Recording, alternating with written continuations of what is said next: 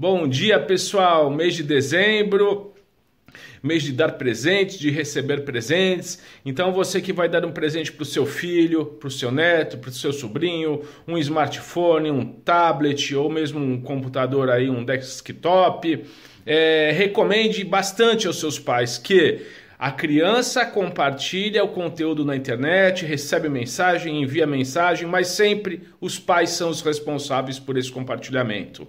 Seja nas mídias sociais, seja através dos aplicativos de mensagem instantânea. Então, é, por favor, pessoal, recomende, fique de olho vivo nas crianças, porque os pais têm toda a responsabilidade, 100% de responsabilidade no que a criança está ali fazendo no dia a dia com o seu aparelho celular, com o seu tablet ou através de um desktop mesmo.